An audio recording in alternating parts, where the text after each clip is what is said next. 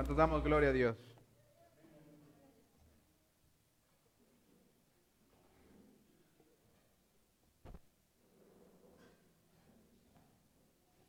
Quiero invitarle a abrir su, su Biblia en el libro de Juan, capítulo 12,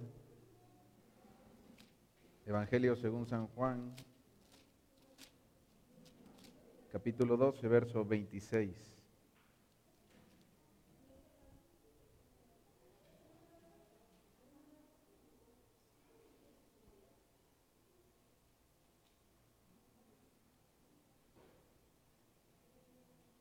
Vamos a leer desde el verso 25. Amén. Libro según San Juan, capítulo 12, verso 25 y verso 26. Cuando usted lo tenga, diga amén. Vamos a Vamos a dar gracias a Dios.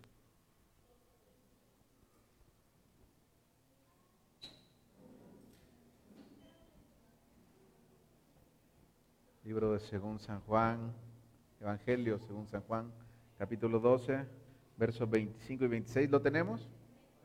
Que le voy a invitar un momento más porque no se pone de pie juntamente conmigo. Vamos a darle lectura a esta porción bíblica y posteriormente puede tomar su lugar.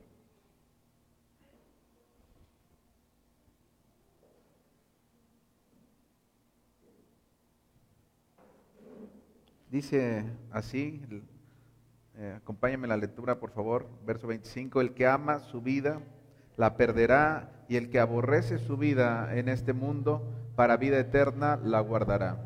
Si alguno me sirve, sígame. Y donde yo estuviere, allí también estará mi servidor. Si alguno me sirviere, mi Padre le honrará. Incline su rostro. Bendito Dios, Padre eterno, gracias te damos en esta, en esta mañana, Señor, por la oportunidad que usted nos da de poder acercarnos a su trono, Señor, de poder acercarnos a su presencia y poder encontrar esa paz que solamente podemos recibir por la comunión con, con, con, su Espíritu, Señor. Podemos encontrar respuesta, podremos encontrar, bendito Dios, de su misericordia y de su gracia. Gracias le damos en esta mañana, Señor, por su bendición. Gracias por cada uno de mis hermanos que están en este lugar por, cada familia representada en ellos, Señor. Te pedimos, bendito Dios, clamamos en esta mañana para que tu Espíritu sea en cada uno de nosotros, pueda hablarnos, pueda fortalecernos, pueda, bendito Dios, hacer y cumplir el propósito por el cual tú envías tu palabra, tu bendita palabra a cada uno de nosotros. Te bendecimos en esta mañana, nos rendimos completamente a su autoridad, a su instrucción, Señor. Nos despojamos de toda distracción, todo espíritu contrario, todo espíritu que pretende distraer, perturbar a, a, a, sus hijos, Señor, sea apartado de este lugar en el nombre de nuestro Señor y Salvador Jesucristo. Clamamos hoy, papá, lo hacemos dándote gracias por todo lo bueno que tú eres, dándote gracias por tu fidelidad, porque hasta tiempo, bendito Dios, tu misericordia, tu gracia, tu bendición nos ha alcanzado. Te bendecimos hoy. Lo hacemos en el nombre de nuestro Rey, de nuestro Salvador, nuestro Señor Jesucristo, a quien servimos con nuestro corazón. Amén. Voy a tomar su lugar. Aleluya. Mire, hoy voy a hablarle de algo que Dios ha venido eh, instando en nuestro corazón desde hace ya algunas semanas. Eh, estoy plenamente convencido de que Dios permite cada eh, proceso, cada oportunidad de nuestra vida con una finalidad. Todo, toda la obra de Dios es intencional, dice amén. No hay casualidades, no hay de alguna manera algo que Dios simplemente lo haga por el ahí se va, sino todo es con una intención, una intención de que usted y yo podamos comprender el plan perfecto de Dios para nosotros, con la intención de que usted y yo podamos observar aquello que no estamos observando con claridad y de esta manera usted y yo nos dispongamos a actuar y obedecer. Y mire, en este tiempo de meditación, eh, tal vez lo he venido hablando de una u otra manera, pero quiero enfatizar en esto. Dios me llevaba a este pasaje en el verso 25 y 26 y se lo voy a leer una vez más. Dice así, el que ama su vida la perderá y el que aborrece su vida en este mundo para vida eterna la guardará. Si alguno me sirve, sígame, y donde yo estuviere, allí también estará mi servidor. Si alguno me sirviere, mi Padre le honrará.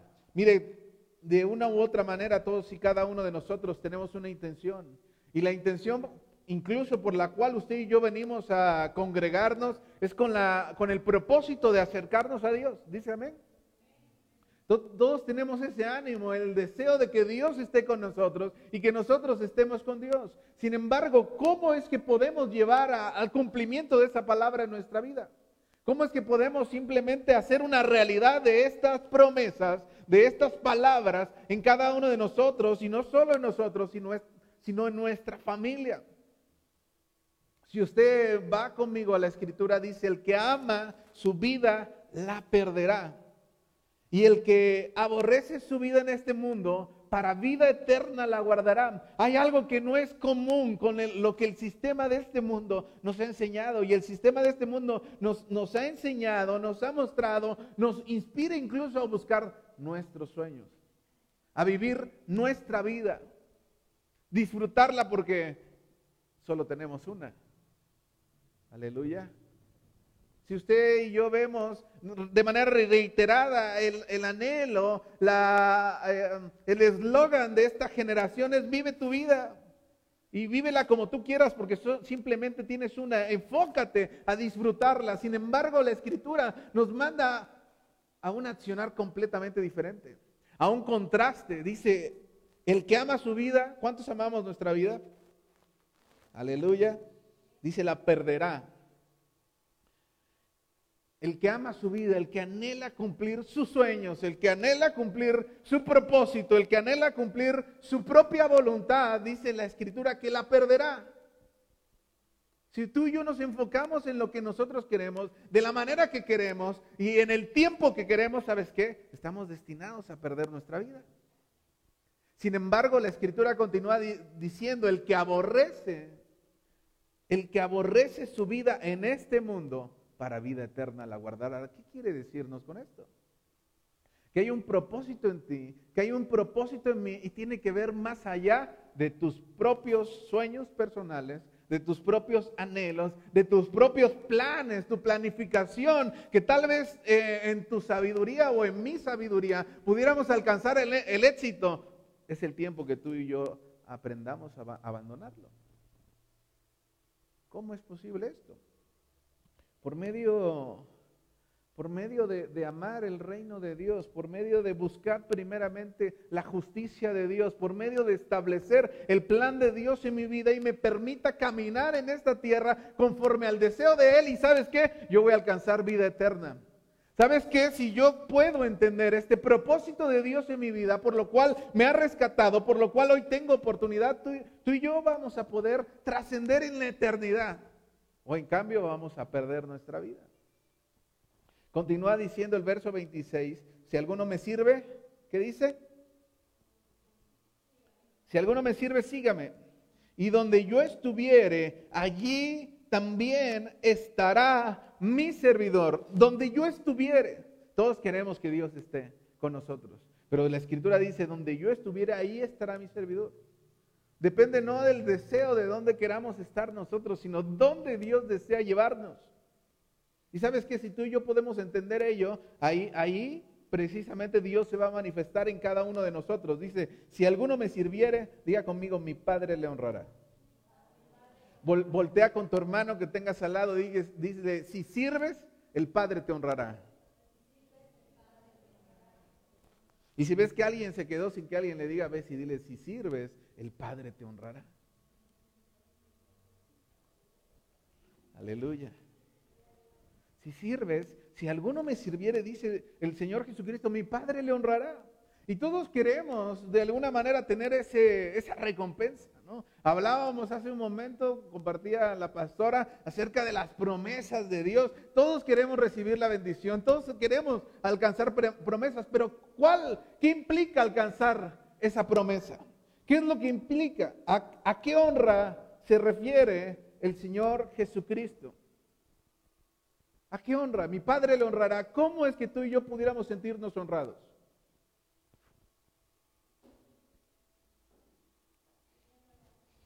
Sirviéndole, ¿Cómo más? Cuando tú tienes una relación de amistad, ¿qué es lo que te genera honra de, de esa relación? Una fidelidad, amén. ¿Qué más? Obediencia, amén. Confianza, aleluya.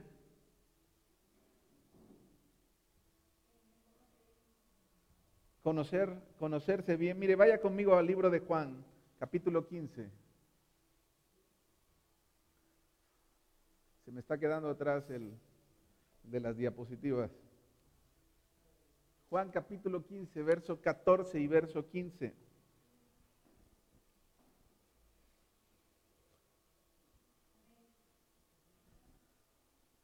Mire bien, ¿a, qué honra se refiere el Señor Jesucristo cuando dice, si alguno me sirviere, mi Padre le honrará? Creo tener un poco de noción acerca de esto. Mire qué dice la Escritura. Verso 14, vosotros sois mis amigos si hacéis lo que yo os mando. Ya no os llamaré siervos, porque mire bien, el siervo no sabe lo que hace su Señor, pero os he llamado amigos porque todas las cosas que oí de mi Padre os las he dado a conocer. ¿A qué honra se refiere el Señor Jesucristo? ¿A qué honra? Dice que ahora, ahora ya no los ya no los llamará, ya nos, nos llamará siervos, porque el siervo no sabe lo que hace su Señor. Pero os he llamado amigos. Mire, aquí hay un proceso de transformación. Diga conmigo transformación. Hay un proceso de transformación. Y es que dice, ya no os llamaré siervos. Eso quiere decir que sí nos llamaba siervos. ¿Me sigue? Ya no os llamaré siervos. Es decir, te llamaba siervo, sin embargo ahora te llamaré Amigo, hay un proceso de crecimiento, hay un proceso en el cual tú y yo podemos irnos renovando y poder entrar en ese nivel de comunión, de comunicación, de confianza, en el cual dice la escritura que el que es amigo es aquel que se le revela el plan. Si no me crees, vamos a la Biblia. Ya no os llamaré siervos, porque el siervo, mira, no sabe lo que hace su Señor. pero os he llamado amigos porque todas las cosas que oí de mi Padre os las he dado a conocer. Es decir, hay un nivel mayor de confianza. Hay una promesa, dice, si alguno me sirviere, es decir, te llamo siervo, el primer paso, mi Padre le honrará. ¿Y mi Padre le honrará cómo? Revelando el plan. Revelándole su voluntad. Muchos de nosotros decimos, ¿y qué es lo que Dios quiere? O preguntamos entre nosotros, ¿qué es lo que Dios tiene para ti? No tengo idea.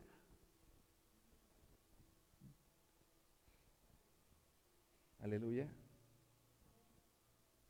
¿Sabe qué? Porque no somos aún amigos. Y muchos tampoco somos siervos.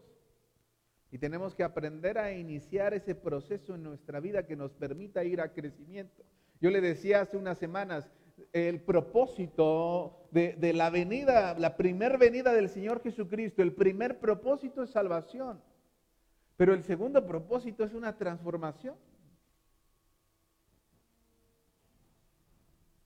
Porque no podemos quedarnos de la misma manera en la cual hemos venido actuando si, no es, si, es que estamos teniendo un conocimiento de, papá, un conocimiento de nuestro Dios. Si es que tenemos una relación con Cristo, esta, esta manifestación de la relación tiene que dar un fruto. Dice amén. Voy a irme más rápido. Tengo muchas cosas que quiero completar para decirle. ¿A qué honra se refiere el Señor Jesús? Ser amigo de Dios y mire y ver su gloria, ver su gloria. Pero ¿qué beneficios tienen los amigos? Les decía yo, conocen los planes. Los amigos conocen el plan. Saben lo que usted va a hacer. Si usted tiene amigos, de momento hay cosas, hay un plan, un proyecto y ¿a quién se lo cuenta primero? A su amigo. Fíjate que tengo este plan, este proyecto, tengo esta intención, esta idea de negocio, de determinada situación y lo comparte con sus amigos. De la misma manera usted y yo, si podemos crecer espiritualmente ese nivel de relación con el Señor, nos va a ser revelado el plan del Señor. Mire, vaya conmigo al libro de Amós, capítulo 3, verso 7. Le voy a dar dos pasajes de lo que significa el ser amigo de Dios. Dice amén. Libro de Amós capítulo 3 verso 7 dice, porque no hará nada Jehová el Señor. Porque no hará nada Jehová el Señor sin que revele, mire bien, sin que revele su secreto. ¿A quiénes? A sus siervos, los profetas. Un nivel de amistad. Son siervos. ¿Por qué? Porque obedecen la instrucción. No hará nada el Señor sin que lo revele su secreto a sus siervos, los profetas. Libro de Amós, capítulo 3, verso 7.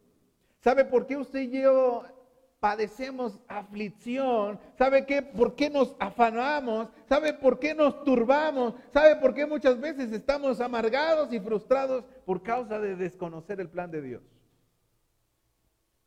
Por causa de que no, no entendemos por qué están sucediendo las cosas. Si usted y yo tuviéramos entendimiento de lo que va a suceder en nuestra vida y, entendemos que hay un proceso de aflicción, un proceso de prueba difícil, pero sabemos el resultado, ¿nos afligiremos? ¿Perderíamos la paz? No, sabemos el final. Sabemos, el final. ¿Por qué conocemos el plan? Pero nos turbamos, nos afanamos, nos amargamos, nos angustiamos, nos desesperamos por causa de qué? De que la comunión con el Señor se ha roto. ¿Por causa de qué? De que no estamos caminando en ese proceso de siervo amigo. Mire, vaya conmigo a Génesis capítulo 18, verso 17. Si usted cree que voy rápido, vamos, podemos llevar los versículos aquí, en la pantalla.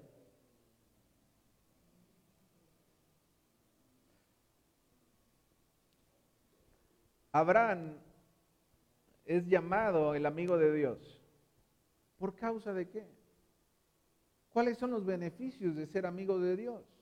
Dice el libro de Génesis capítulo 18, verso 17. Y Jehová dijo, mire bien, encubriré yo a Abraham lo que voy a hacer. Encubriré yo a Abraham lo que voy a hacer.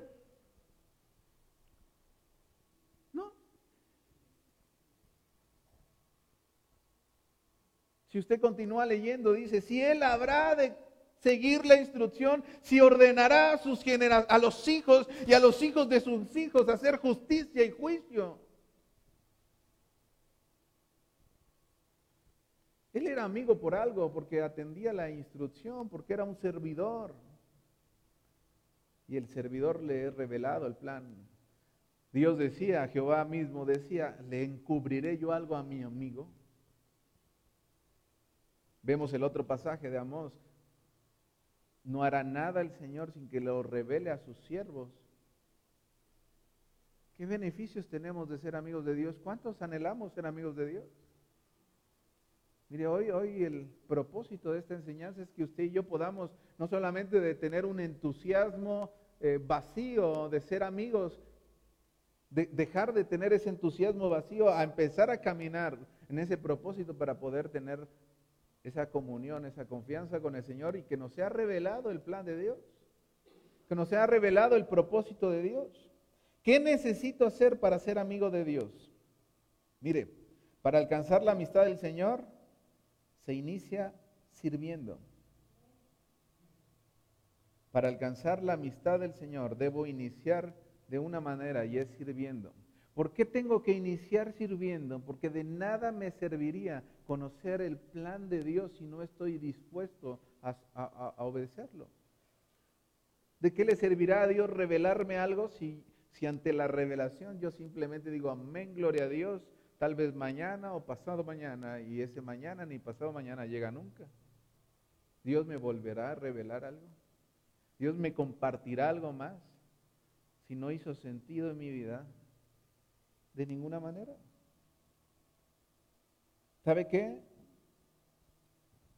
Decía el Señor de Abraham, porque yo sé que mandará a sus hijos y a su casa después de sí que guarden el camino de Jehová, haciendo justicia y juicio. Mire bien, para que haga venir Jehová sobre Abraham lo que ha hablado acerca de él. Para que haga venir Jehová sobre Abraham lo que ha hablado acerca de él. Es decir, Abraham iba a ser el medio para cumplir el propósito de Dios. ¿Cómo es que le voy a negar esa comunicación?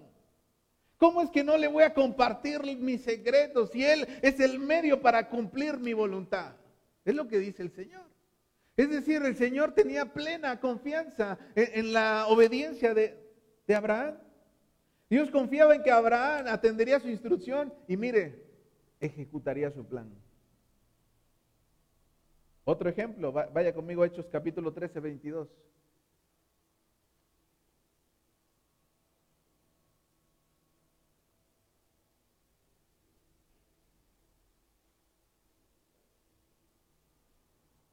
Hechos capítulo 13, verso 22. Este, este pasaje me, me fascina. Pasaje imparte mucho a mi corazón. Cuando usted lo tenga, diga amén. Hechos capítulo 13, verso 22. Dice de esta manera, quitado este, les levantó por rey a David, de quien dio también testimonio diciendo, he hallado a David, hijo de Isaí, varón conforme a mi corazón. Mire bien qué es el resultado de la amistad con el Señor, qué es el resultado de esa confianza. Dice, quien hará todo lo que yo quiero. Dios tenía plena confianza en que Abraham ejecutaría su plan, y no solo él, sino sus hijos y los hijos de sus hijos. Y de, y de, David, del rey David tenía y podía dar testimonio, decía, les levanté por rey a David, hijo de Isaí. Varón conforme a mi corazón, quien hará todo lo que yo quiero. Quiero que vayas a la siguiente diapositiva. Ahí es donde tenemos que hacernos una pregunta usted y yo. ¿Confía Dios en nosotros? ¿Confía Dios en, en Nelí, hijo de Manuel, nieto de Alfredo? Le hablo de mí. Digo, pues si no conoce a mi papá, a mi abuelo. ¿Confiará Dios en que yo haré todo lo que Él diga? ¿Confiará en usted? ¿En cada uno de nosotros? ¿Podremos en algún momento en en la continuación de los hechos, dejar testimonio de, nuestra obediencia? O, ¿O cuál es el propósito por el cual usted y yo estamos en este lugar? ¿Somos discípulos de Dios o somos fanáticos de Dios? ¿Quién hará todo lo que yo quiero, David? ¿Confía Dios en ti?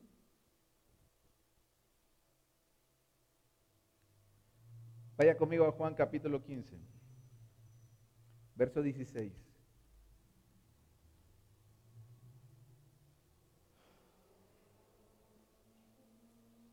Y 17. Dios desea que usted y yo atendamos la instrucción. Dios desea que usted y yo ejecutemos su plan. ¿Y qué es lo que manda de nosotros? ¿Qué es lo que Dios pide de nosotros? Mire bien, verso 16. No me elegisteis vosotros a mí, sino que yo os elegí a vosotros y os he puesto para que vayáis y llevéis fruto. Y vuestro fruto permanezca, para que todo lo que pidieres al Padre en mi nombre, Él os lo dé.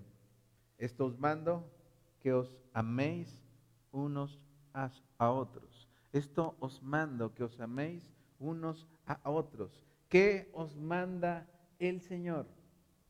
¿Qué es lo que está esperando de cada uno de nosotros?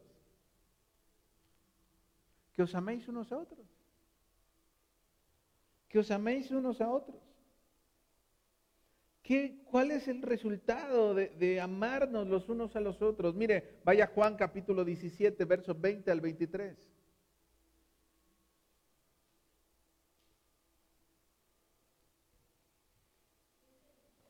Amén. Juan capítulo 17, versos 20 al 23. Mire la oración del Señor Jesús. Dice de esta manera, mas no ruego solamente por estos, sino también por los que han de creer en mí por la palabra de ellos. 21. Para que todos sean uno, como tú, oh Padre, en mí y yo en ti, que también ellos sean uno en nosotros, para que el mundo crea que tú me enviaste. Mira, hay un propósito por el cual Dios nos da una instrucción. Hay un propósito por el cual Dios revela su plan. Hay un propósito por el cual Dios desea utilizar tu vida y es para que tú y yo podamos ejecutar en obediencia ese amor de unos por otros. ¿Y qué beneficio trae el amar unos a otros? El que vendrán a conocerle otros por causa de la palabra que tú y yo le demos. Pero ¿cómo vamos a darle una palabra si no los amamos? ¿Cómo vamos a compartirles si, los rechazamos, si los juzgamos, si los mandamos al infierno antes de que conozcan a Dios? Necesitamos el amor de Dios en nuestra vida. Necesitamos atender la instrucción de Dios en nuestra vida para amar a otros. Recuerda el mandamiento, el primer más grande mandamiento, amarás al Señor tu Dios con todo tu corazón, con toda tu mente, con todas tus fuerzas. Y el segundo, amarás a tu prójimo. Es similar, dice, amarás a tu prójimo como a ti mismo. Dice, no ruego, verso 20, solamente por esto, sino también por los que han de creer en mí, Jesús, por la palabra de ellos, por tu palabra, por lo que tú y yo compartamos, por nuestro testimonio. ¿Qué es lo que ruega Jesucristo? Dice que todos sean uno.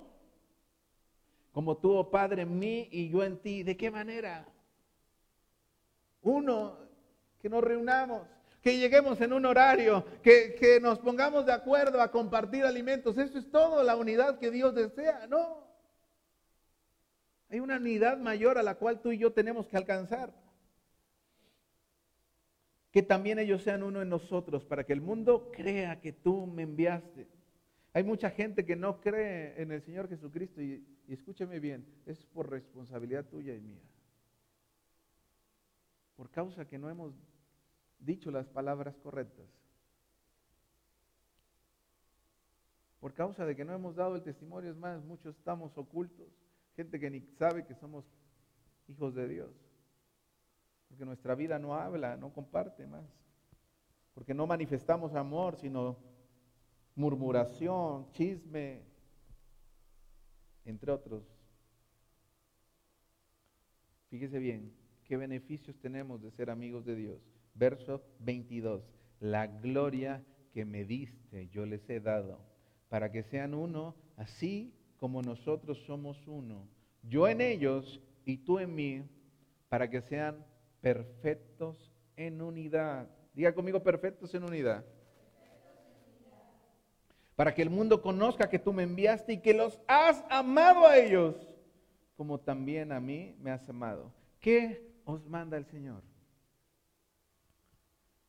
¿Qué os manda el Señor? Que seamos perfectos en unidad.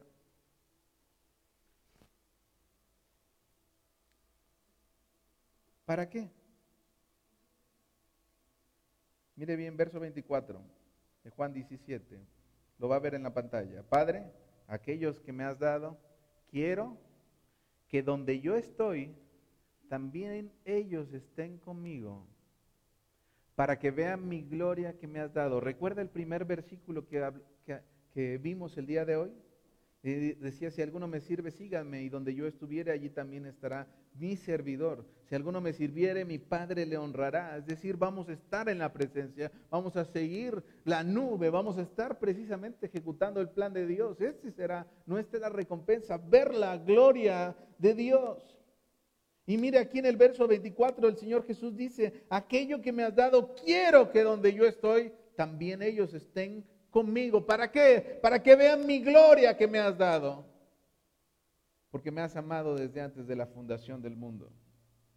Mire, para ver la gloria de Dios necesitamos ser perfectos en unidad. ¿Cuántos deseamos ver la gloria de Dios? ¿Cuántos anhelamos ver la gloria de Dios? ¿Por qué no le da una ofrenda de palmas al Señor?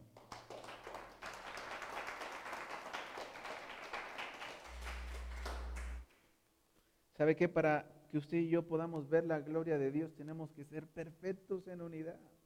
Y yo le pregunto, mire, sin ánimo de juicio, de crítica, ni mucho menos, pero el día de hoy, en esta congregación, ¿seremos perfectos en unidad?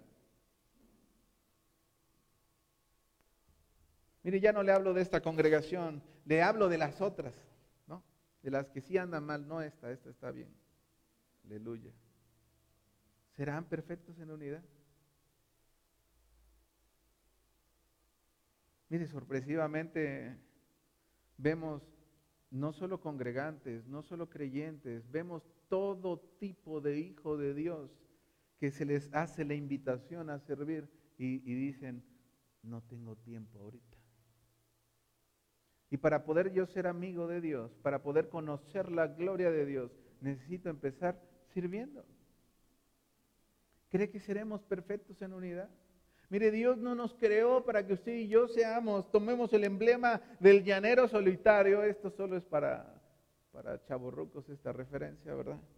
Los más pequeños no nos entenderán, pero no es para que andemos solos,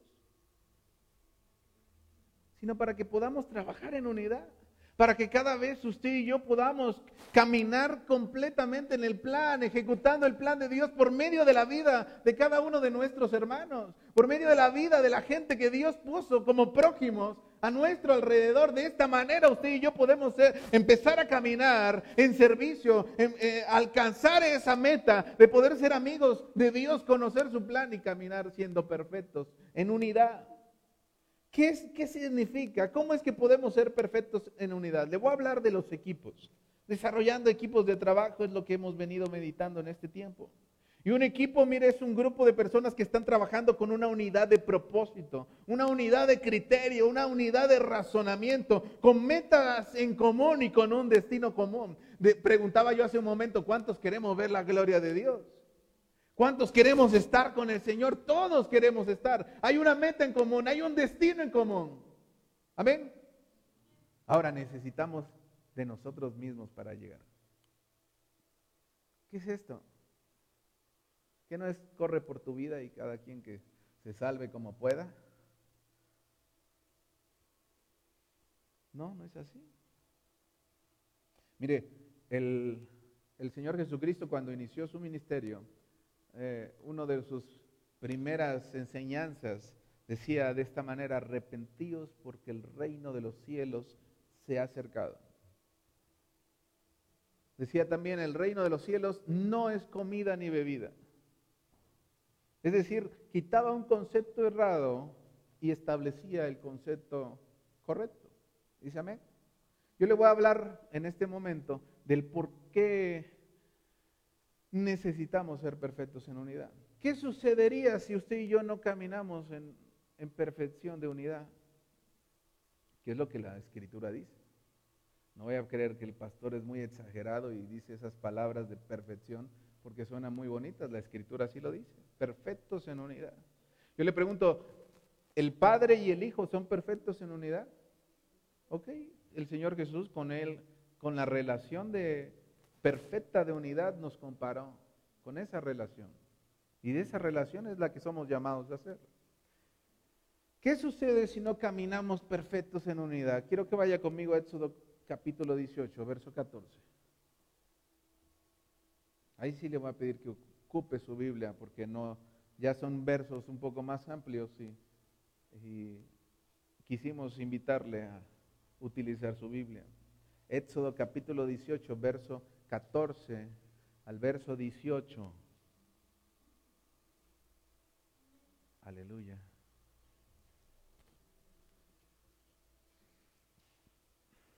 Mire, el suegro de Moisés viene y le visita, le lleva a su familia, se abraza, se alegran, qué padre, qué, cuán bueno y cuán agradable es habitar los hermanos en armonía.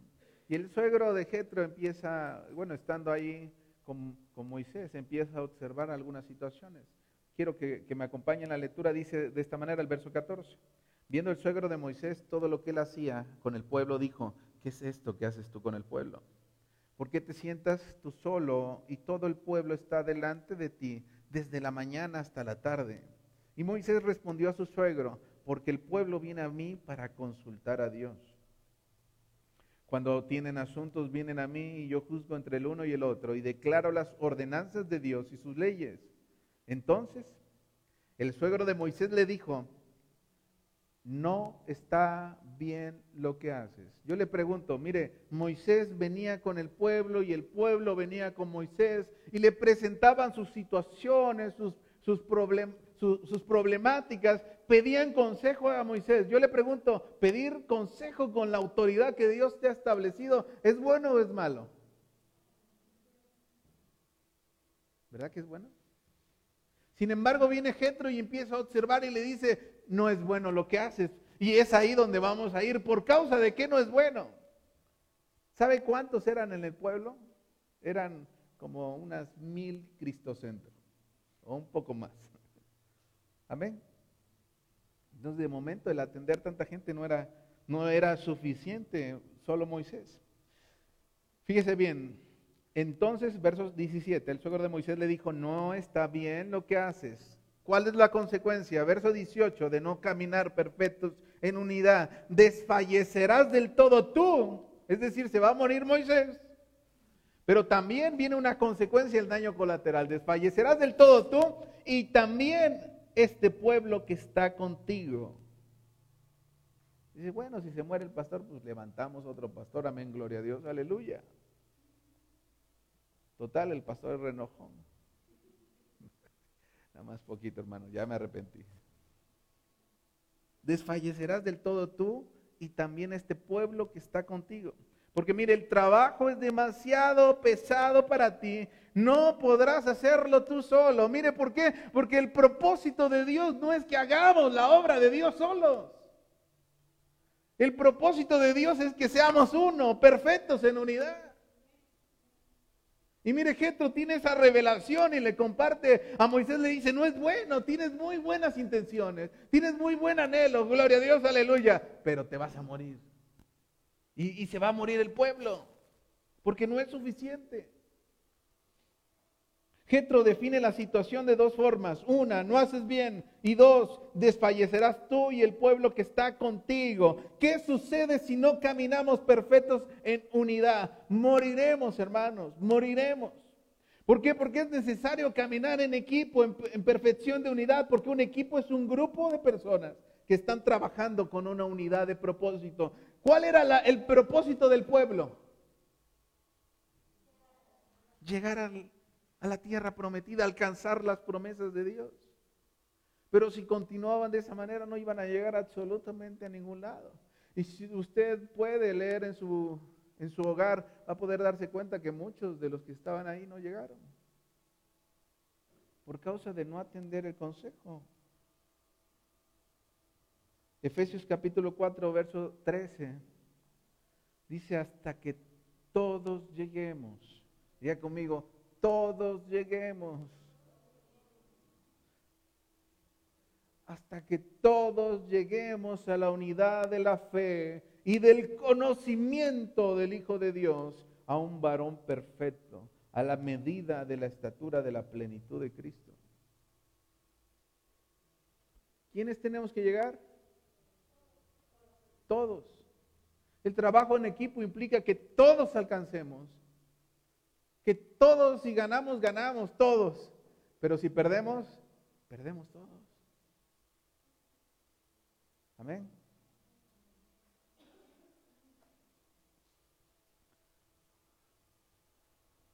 Mire, Jetro le dice en el verso 20 al 23 a, a Moisés, Éxodo 18, enseña a ellos las ordenanzas y las leyes y muéstrales el camino por donde deben andar y lo que han de hacer. Mire, hace un tiempo, cuando empezamos a ser discipulados por el pastor David, recuerdo que él nos daba tareas y nos continúa dando. Sin embargo, le, le preguntaba yo, pastor, ¿ahora qué leo? Dígame qué ahora qué leo, ¿no?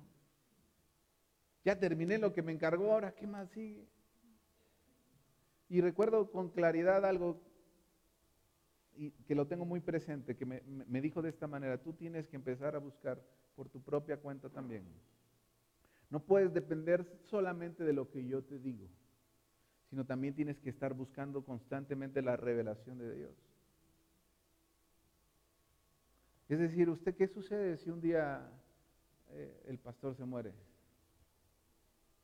Si es el tiempo y se acabó, ya no hubo más tiempo para, para mí y vuelvo a la casa de papá. Se acabó la iglesia.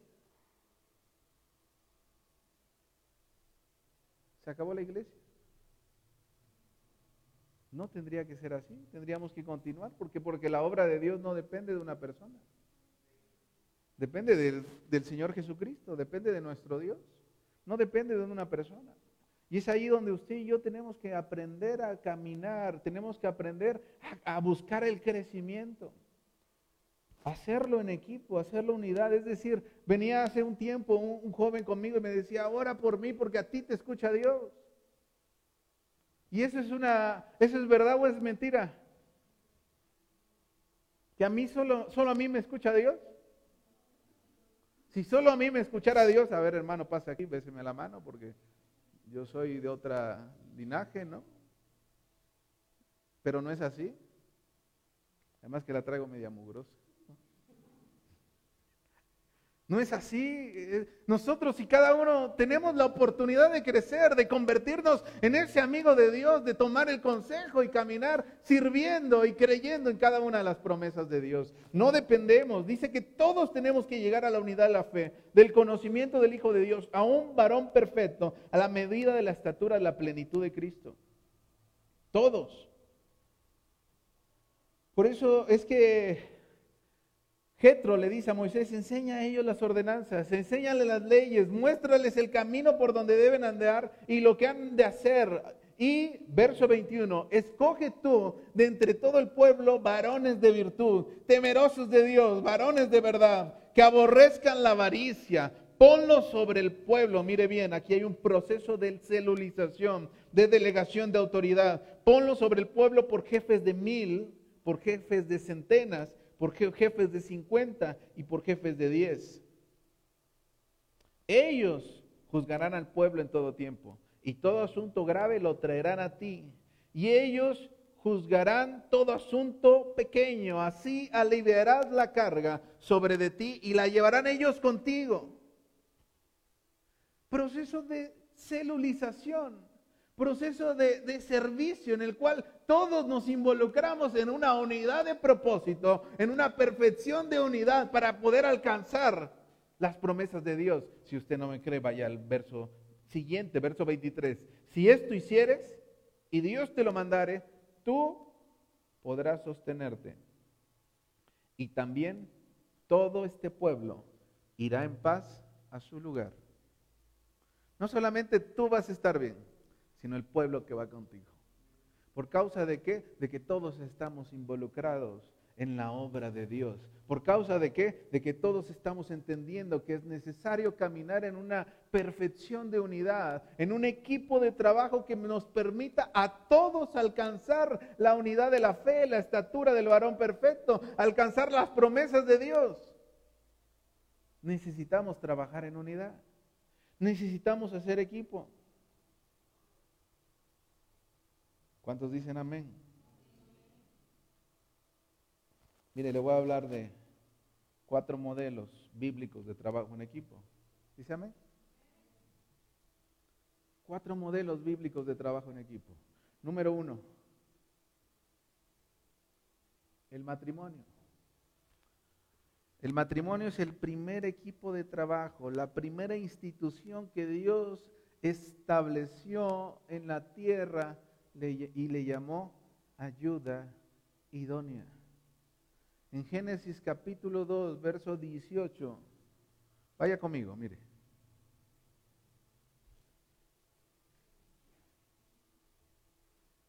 Primera institución, primer equipo de trabajo que Dios estableció en la tierra es el matrimonio. Por eso lo, lo elemental, lo necesario de que usted y yo tomemos decisiones correctas. ¿Qué dice?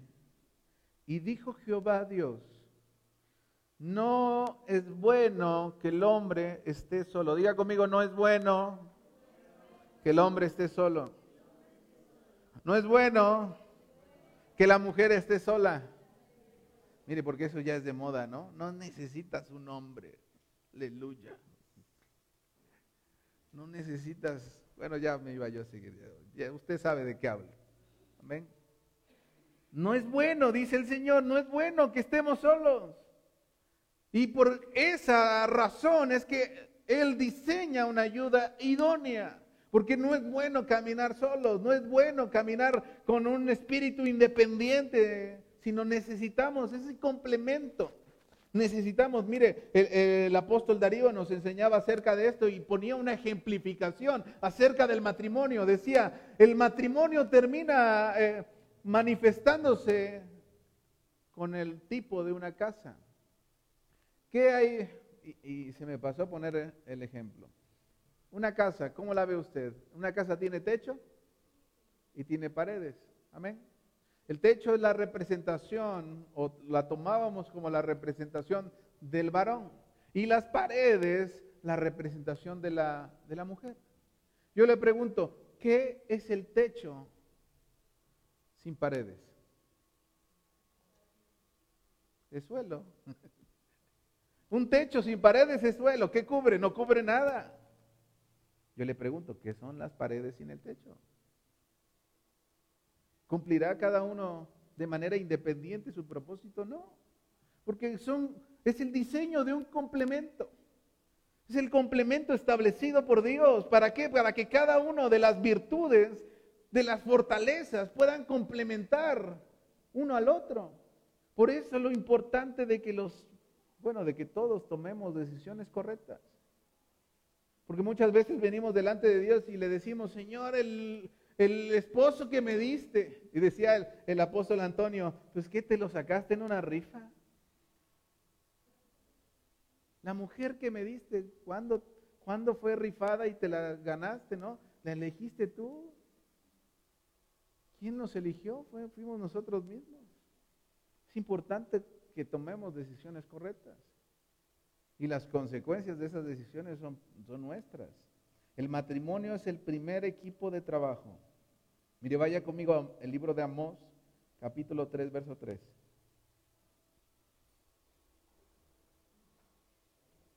Amós, capítulo 3, verso 3.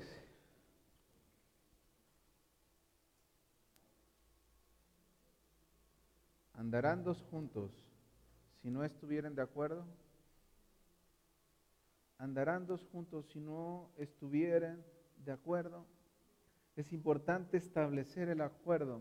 Es, es, importante, es fundamental que usted y yo entendamos que necesitamos un propósito común, una meta en común y colaborar cada uno con nuestro don, con nuestra asignación, con nuestro talento para alcanzar las metas y los anhelos de Dios a nuestra vida.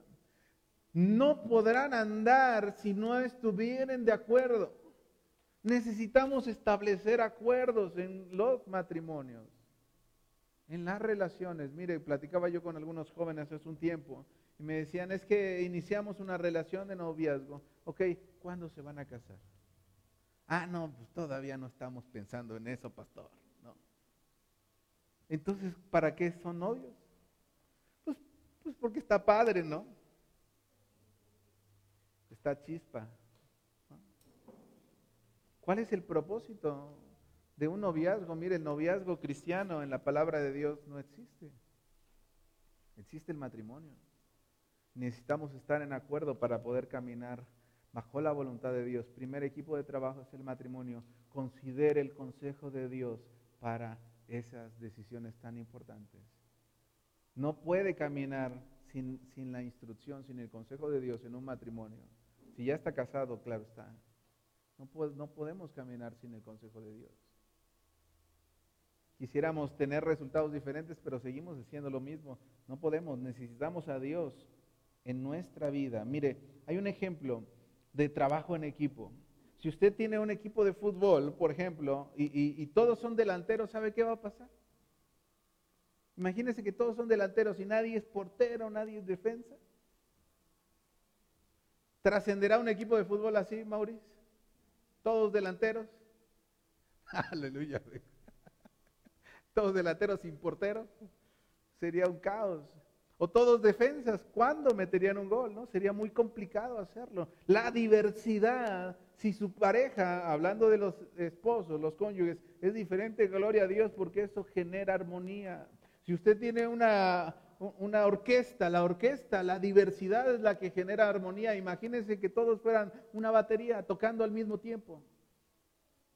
Eso no es armonía, pero la diversidad genera armonía. Número dos,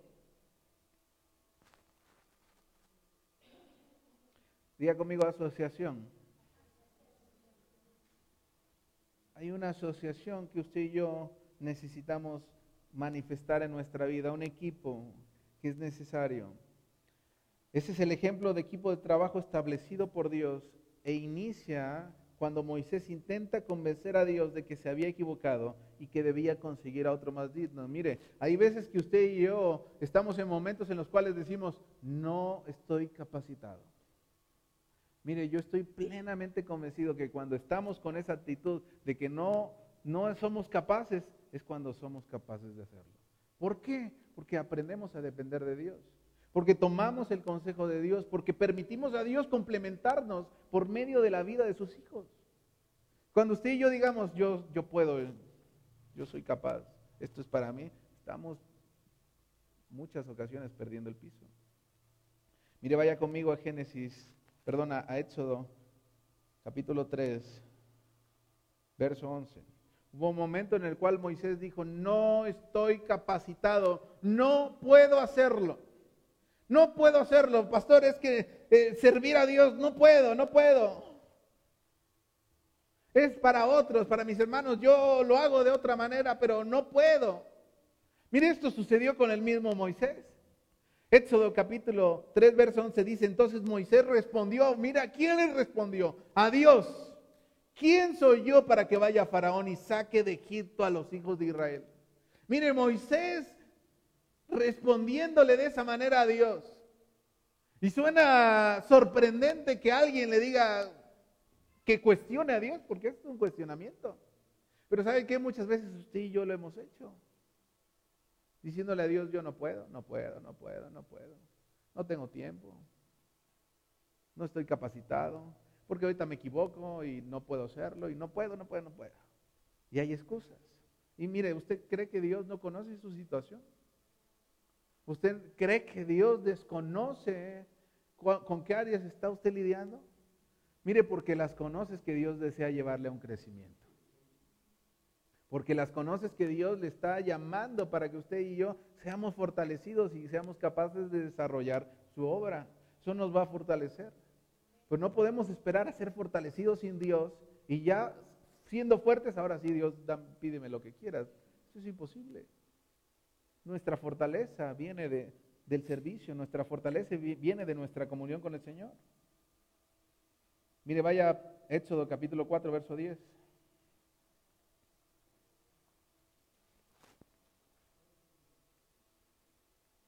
durante todo este tiempo Moisés sigue resistiendo a Dios. Y llega hasta el capítulo 4, verso 10 y dice, entonces dijo Moisés a Jehová, ay Señor, nunca he sido hombre de fácil palabra. Ay Señor, no puedo. Ay Señor, ¿quién soy yo? Ay Señor, ay Señor. No, nunca he sido hombre de fácil palabra, ni antes ni desde que tú hablas a tu siervo porque soy tardo en el habla y torpe de lengua. Pero mire, Moisés pone la excusa que es lento para el hablar, sin embargo Dios tiene la solución. Diga conmigo, Dios tiene la solución. ¿Tienes un problema? Dios tiene la solución. ¿Tienes una limitante? Dios tiene la solución. ¿Entiendes que solo no puedes? Dios tiene la solución. Verso 16. Verso 16. Dios define rol y posición y le provee de alguien que le complementa, de alguien que, con el que establece un equipo, de alguien con el que establece una asociación, que es su hermano Aarón. Dice así, verso 16, y él hablará por ti al pueblo, que es levita. Si usted puede eh, anotar los versos y leerlo con mayor, con mayor tiempo, ¿verdad? él era levita y era bueno para hablar. Dice, Él hablará por ti al pueblo Él te será a ti en lugar de boca, y mire bien, y tú serás para Él en lugar de Dios. Él te será a ti en lugar de boca, Él va a hablar por ti. ¿Quieres que se escuche bonito? Ok, yo tengo la solución. Tu hermano te va a acompañar. Vas a generar un equipo con tu hermano Aarón. Él va a hablar y va a hablar eh, con libertad y era muy bueno para el habla. Y tú le vas a, tú que tienes la comunicación conmigo, tú le vas a decir lo que, lo que yo quiero que le digas. Un equipo, una asociación. Y establece el rol de cada uno de ellos. Él te será a ti en lugar de boca y tú le serás a él en lugar de Dios. No porque se hiciera la voluntad de Moisés, sino que porque Moisés hacía la voluntad de Dios. ¿Me sigue? Aleluya. Moisés llega con Faraón, mire e, esa perspectiva, con un portavoz. El éxito dependía de este equipo. Este, este hombre, Aarón, habla con elocuencia. Imagine la perspectiva de Faraón. Cuando viene un hombre que habla con elocuencia y viene presentando a otro que no le dirige la palabra. Faraón. ¿Quién será este hombre que ni siquiera tiene que ni siquiera se dirige a mí y utiliza otro para decirme, para hablarme. ¿Será tan importante? Mire, hay una perspectiva de Faraón. ¿Me sigue? Yo no creo que, finalmente esto haya pasado eh, desapercibido. Hay una perspectiva. Aarón fue el portavoz de Moisés. Porque Dios estableció el rol. Y Aarón iba a ser en lugar de boca, pero él iba a ser en lugar de Dios. Entonces esa perspectiva de este éxito dependía del equipo y la libertad del pueblo de, Dios. ¿Qué sucede cuando unimos a dos personas? No sé si lo anoté en el Power. A ver, ¿qué sigue? Tu fortaleza va a cubrir mi debilidad y mi fortaleza cubrirá tu debilidad. Mire, léalo conmigo. Tu fortaleza va a cubrir mi debilidad y mi fortaleza cubrirá tu debilidad. Es decir, en, el equipo somos más fuertes. ¿Cuál era la debilidad de Aarón? Él hablaba muy bien. ¿Por qué Dios no hizo trato directo con Aarón y a Moisés lo dejó a un lado? ¿Cuál era, cuál era la problemática de Aarón? Se dejaba llevar. Mire, vaya conmigo a Éxodo 32. Verso 1 y 2. Éxodo capítulo 32, verso 1 y 2.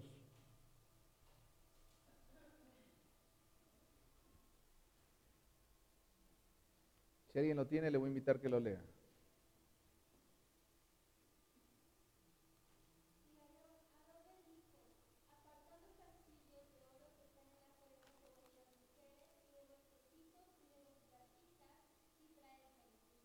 Uno y dos. Viendo el pueblo que Moisés tardaba en descender del monte, mire, Moisés sube al monte, se acercaron entonces a Aarón y le dijeron, pues ya se tardó Moisés, ya se tardó este varón, no sabemos qué le haya pasado, haznos dioses que vayan de delante de nosotros. Y Aarón les dijo, ok, está bien.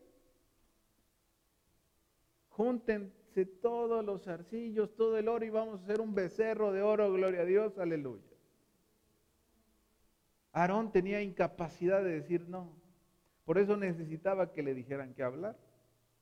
Entonces la debilidad de Aarón era suplida con la fortaleza de Moisés, que él, la fortaleza de Moisés era su comunión con Dios, su comunicación. Y la debilidad de Moisés era suplida con la fortaleza de Aarón, que sabía, tenía muy buena dicción y elocuencia al hablar.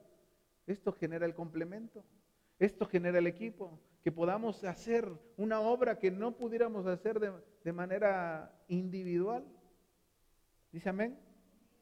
Si usted ve también el libro de Lucas capítulo 10, verso 10, dice, después de estas cosas, designó el Señor también a otros 70, a quienes envió de dos en dos delante de él a toda ciudad y lugar a donde él había de ir. Señor Jesucristo delega, los envía, pero no los envía solos, los envía de dos en dos. Nadie es comisionado para hacer la obra de Dios solo. Por eso necesitamos asociación. Recuerde, veamos el primer equipo de trabajo que Dios establece es el matrimonio. El segundo equipo de trabajo que Dios establece, el trabajo en equipo, asociación, de dos en dos. Vamos al tercer equipo de trabajo, número tres. Les voy a hablar, creo que más, eh, esta es una perspectiva. Dice, la unidad establecida en la perspectiva divina quintuplica la fortaleza. ¿Y cómo es eso? ¿Cómo es que quintuplica la fortaleza? Vaya conmigo a Deuteronomio 32, 30.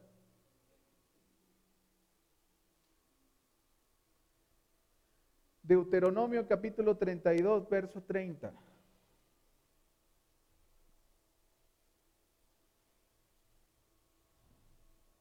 Dice de esta manera, ¿cómo podría perseguir uno a mil y dos hacer huir a diez mil? Mire, matemáticamente, si uno persigue a mil, dos matemáticamente deberían perseguir a ¿A cuántos? A dos mil. De acuerdo a la matemática natural, si uno persigue a mil, dos tendrían que perseguir a dos mil, tres a tres mil y así. Sin embargo, cuando hablamos de equipo, la escritura nos habla que cuando usted y yo caminamos en la perspectiva divina, esto se multiplica no por uno, por dos, sino por cinco. Quintuplica la fortaleza. Entonces dice que si uno persigue a mil, dos por cinco perseguirán a, a diez mil. Amén. Dos por cinco perseguirán a diez mil, es lo que dice. Dos, hacer huir a diez mil, es lo que dice la escritura. Ahora vaya conmigo a Levítico 26, versos 7 y 8. Es decir, en el trabajo en equipo, los resultados son mejores. Hay una mayor efectividad a que usted y yo lo hagamos solos. Mejores resultados se potencializa la fuerza por causa de qué? Del trabajo de unidad. No podemos trabajar solos. ¿Qué dice Levítico 26, versos 7 y 8? Dice, perseguiréis a vuestros enemigos y caerán a espada delante de vosotros. Mire, cinco de vosotros perseguirán a cien y cien de vosotros perseguirán a, a diez mil a diez mil. Vuestros enemigos caerán a filo de espada delante de vosotros. Mire, el poder de la unión. Siguiente diapositiva. La que sigue. El poder de la unión multiplica la efectividad al 500%. Si usted hace números, el 500% se ve eh, materializado por medio de lo que la escritura establece. No es así de uno mil, dos, dos mil y así, sino que el trabajo en equipo potencializa los dones, los talentos que Dios ha puesto en su iglesia y de esa manera los resultados son mayores, los resultados son mejores. Tenemos mejor paga de nuestro trabajo, por medio de la perfección en unidad, por medio del trabajo en equipo, necesitamos aprender a trabajar en equipo. Mire, regresa a la diapositiva anterior. Existe una regla que se refiere en el ámbito ministerial. Esta regla se le llama eh, regla 80-20. ¿La ha escuchado usted? Aleluya. ¿Esta regla qué significa? Significa que el 20% de la iglesia está haciendo el 80% del total de la iglesia. El 20% hace lo que el 80% debería de estar haciendo. Es decir, de 10 o de 100, solamente 20 están siendo involucrados y 8 están este, no haciendo nada. Digo, por no decirle un lenguaje coloquial que de momento se me sale. Aleluya. ¿Qué sucedería si todos estuviéramos participando? ¿Qué sucedería si todos estuviéramos involucrados? ¿Qué es a lo que Dios nos mandó? ¿Qué es lo que Dios está esperando de nosotros? ¿Qué es precisamente el ejemplo que el Señor Jesucristo estableció en cada uno de nosotros? En el libro de Marcos 10, verso 45, no vaya, quiero ir, quiero ir avanzando. Dice, el Hijo del Hombre no vino para ser servido, sino para servir y dar su vida en rescate por muchos. Dios, Jesucristo mismo, no vino para que le sirvieran. Y sabe que muchas veces nosotros venimos y, tenemos el deseo y el anhelo de que nos atiendan. Y mire, no es malo a veces, o sea, hay momentos en los cuales digo, vamos a otra congregación y hay veces que nos atienden, gloria a Dios. Porque hay otros, otros tienen también la necesidad de servir, pero todos tenemos esa necesidad. Imagínese que todos nos involucráramos. ¿Qué resultados tendríamos como iglesia si todos estuviéramos dispuestos a hacer lo que nos corresponde hacer? ¿Qué resultados? Recuerde la oración, el clamor del Señor Jesucristo. No quedamos solo por ellos, sino por los que han de venir por la palabra de ellos. O sea, hay un resultado, hay una efectividad que está sustentada en el trabajo en equipo, en la perfección de unidad. Dice amén. Voy al último al último ejemplo que tenemos el día de hoy, el concepto familiar. El concepto familiar. Es decir, el trabajo como matrimonio, como parejas, es un modo por medio del cual Dios nos lleva a trabajar en equipo. La asociación es otro modo por medio del cual Dios ocupa para que podamos trabajar en equipo. La unidad permite que usted y yo podamos multiplicar la efectividad. Pero ahora miren, lea conmigo Proverbios capítulo 11, verso 14.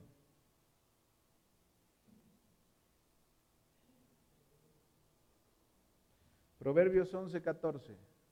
Donde no hay dirección sabia, caerá el pueblo.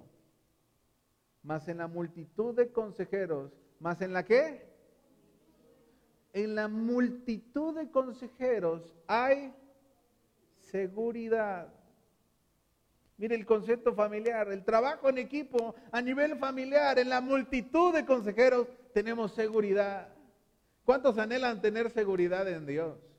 Pues está en la multitud de consejeros en la multitud, cuando todos entendemos que tenemos una meta en común, un destino en común, un propósito en, común y necesitamos de todos, necesitamos llevar a todos, que todos alcancemos la unidad de la fe, la estatura del varón perfecto.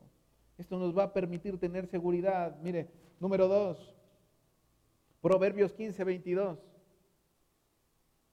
Los pensamientos son frustrados donde no hay consejo, más en la multitud de consejeros se afirman. En la multitud de consejeros se afirman. Mire, a veces Dios nos está llamando a salir de nuestra comodidad y nos entra esa lucha. Deberé esforzarme más, deberé esforzarme más. Vamos con, un, con el pastor, esfuérzate más, Dios, Dios te va a traer recompensa. Amén. Pero voy con mi hermanito y el hermanito, ay, no, no, tranquilo. ¿Para qué te esfuerzas? Ya hay un chorro de gente haciendo. Deja que lo hagan los jóvenes. Aleluya, gloria a Dios. En la multitud de consejeros los pensamientos afirman. Es decir, si nosotros podemos establecer metas y destinos comunes y poder dar ese consejo por medio de lo que la palabra de Dios establece, vamos a afirmar la iglesia. Vamos a consolidar la iglesia y vamos a alcanzar mayores beneficios. Dice amén. Mire, número 3, Proverbios 24, 6. Porque con ingenio harás la guerra y en la multitud de consejeros, en la multitud de consejeros está la victoria. Con ingenio harás la guerra, pero la victoria está en la multitud de consejeros. La victoria está en el concepto familiar. Somos una familia, la familia se ayuda, se alienta, se motiva, nos levantamos, no nos dejamos caer. Y en ello vamos a encontrar la victoria. En ello vamos a alcanzar la victoria. Amén. ¿Qué sucede? Mire, yo he escuchado en muchas ocasiones gente que me dice, pastor, empecé a hacer guerra espiritual. Y lo hicieron solo o solas. Aleluya. La guerra no se hace solo. ¿Dónde en la Biblia dice que andemos solos? Si los enviaba de dos en dos. En la multitud de consejeros hay victoria, hermano. No solos, no solos. Aprendamos a caminar en unidad. Aprendamos a, ser beneficiados con, con, los dones, con los talentos de nuestros hermanos, que nos van a permitir ayudarnos a crecer. Eclesiastés 4, verso 9 al 12.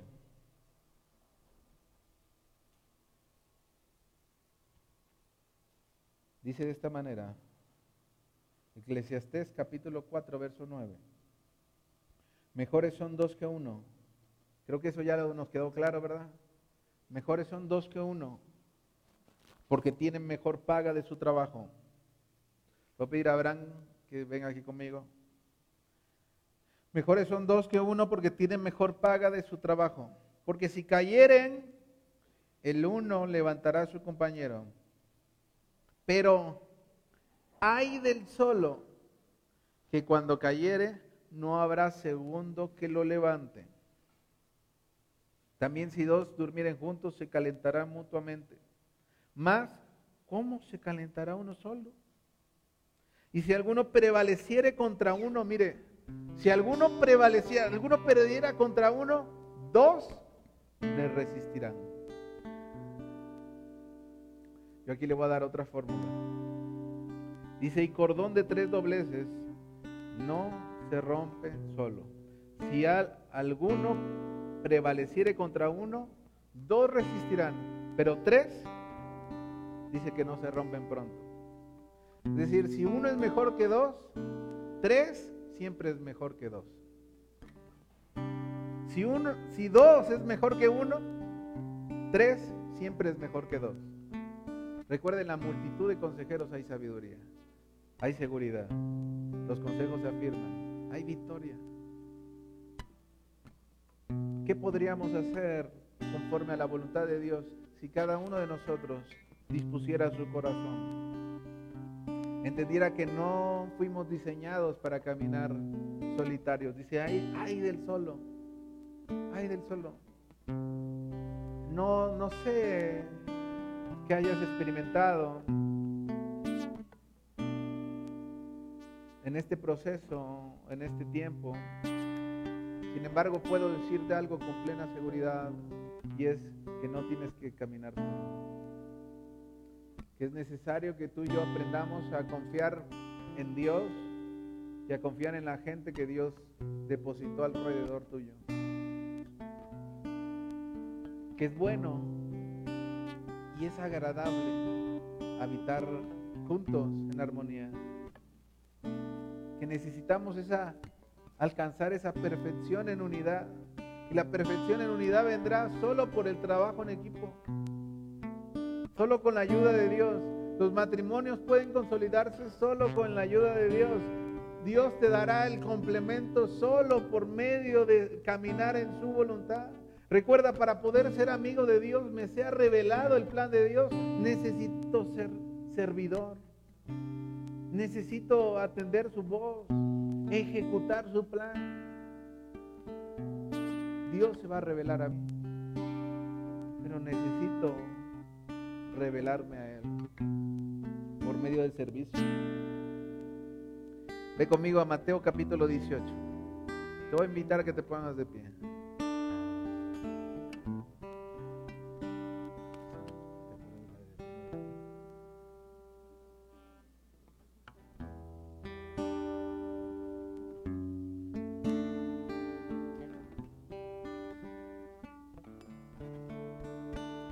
Mateo capítulo 18.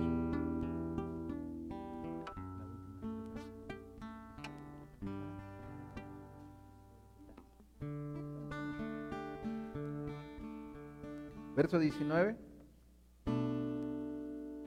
Quiero que te vayas, digo, con la semilla en tu corazón. Hoy tenemos el último domingo de este 2020. Mira, eso no es importante porque esto simplemente es un tiempo cronológico. Lo importante es que tú y yo podamos tomar decisiones. termina siendo relevante para nosotros, son tiempos en los cuales nos disponemos un poco más. Sin embargo, en el tiempo de Dios, lo más importante para Dios es que tú y yo podamos escuchar su voz. Y si escuchamos su voz, no endurezcamos nuestro corazón. El día de hoy es el tiempo en el cual tú y yo podemos crecer espiritualmente y encaminarnos a convertirnos en amigos de Dios. Mira lo que dice Mateo 18, versos 19 y 20. Otra vez os digo que si dos de vosotros se pusieran de acuerdo, si dos de vosotros se pusieran de acuerdo en la tierra acerca de cualquier cosa que pidieran, les será hecho por mi Padre que está en los cielos. Porque donde están dos o tres congregados en mi nombre, allí estoy yo en medio de ellos. Recuerde, si dos son mejor que uno, tres son mejor que dos.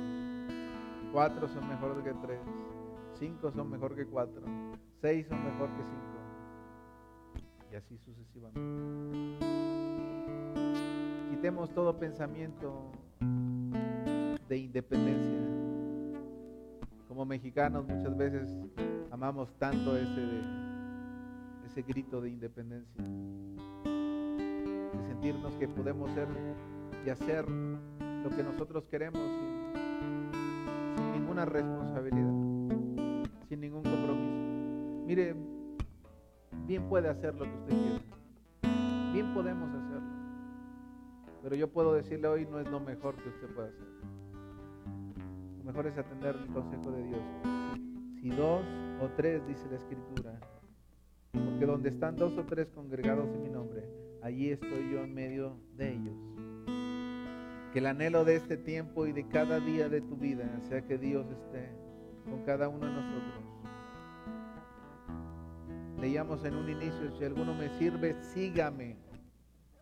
Donde yo estuviera, allí también estará mi servidor. Si alguno me sirviere, mi Padre le honrará. La honra viene por medio de la amistad con el Señor, por medio del servicio. Esa es la honra de Dios una oración. Y la invitación es que tú y yo podamos establecer compromisos con el Señor. Muchas veces hemos venido, nos hemos reunido y simplemente hemos hablado, hemos tal vez pactado y todo se ha quedado en intenciones, pero recuerda, el camino a la amistad con el Señor, el camino a esa confianza y el conocimiento de su plan es por medio del servicio por medio de la ejecución de la instrucción que ya Dios te dio. Si tú y yo podemos entender eso, ¿por qué hoy no tomamos esa oportunidad? No es bueno que el hombre esté solo. Vayamos caminando en unidad, establezcamos el destino en común que tenemos. Todos anhelamos alcanzar esas promesas que Dios ha dado a nuestra vida. De manera personal, familiar, hay promesas para nuestros hijos como Moisés y a los hijos de nuestros hijos que les alcancen las promesas. Pero eso dependerá de tu obediencia y mi. Inclina tu rostro. Señor, en el nombre de Jesús, permiten cada uno de nosotros que podamos participar no solo del querer, sino sobre todo del hacer que podamos caminar en esa honra que tú prometes a los que te sirven. Que podamos caminar en esa honra que nos permite conocer conocer tu secreto, conocer tu revelación. Que este tiempo de silencio, Señor, termine ya y podamos renovar contigo, con tu presencia, Señor nuestra relación. En el nombre de Jesús, permítenos entender que en tus manos estaremos confiados, que en tus manos estamos seguros. Vamos, dale gracias a Dios. Dale gracias a Dios. Dale gracias a Dios. Dale gracias a Dios. Perfecto.